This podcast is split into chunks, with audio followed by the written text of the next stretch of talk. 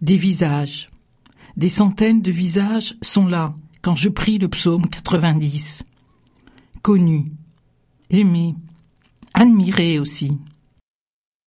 Des moines et moniales qui tous les soirs, comme tous les religieux et tant de chrétiens, chantent, prient, méditent ce psaume. Il est une rumination, une mémoire croyante du fond des âges, une respiration, habité de mille histoires.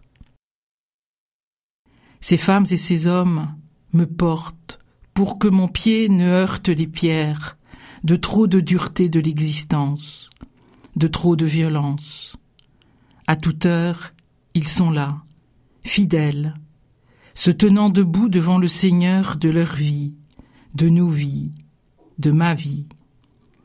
Ils prient le psaume 90, qui devient une rumeur du monde, du monde qui refuse que le désespoir l'emporte et de se soumettre à la convoitise qui tue, une rumeur qui croit à l'impossible.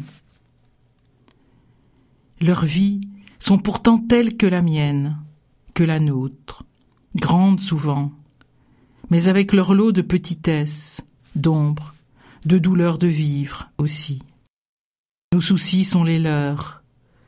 Nos bonheurs les touchent. Ils sont des compagnons d'une humanité intégrale, avec ses hauts et ses bas. Mais une amitié qui prend soin du monde des hommes, en les portant vers le Seigneur, afin qu'il soit un refuge pour chacun. Tous les hommes sont là, rassemblés en cette prière porté par les priants, visibles et invisibles. Je ne sais ce que la prière peut accomplir.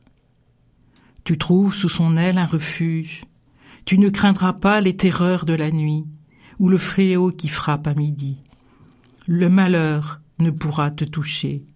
Non, je ne sais, car le mal est là. Mais je sais ce que la prière nous épargne, de plus de malheur encore, de plus de laideur et de barbarie en ce monde.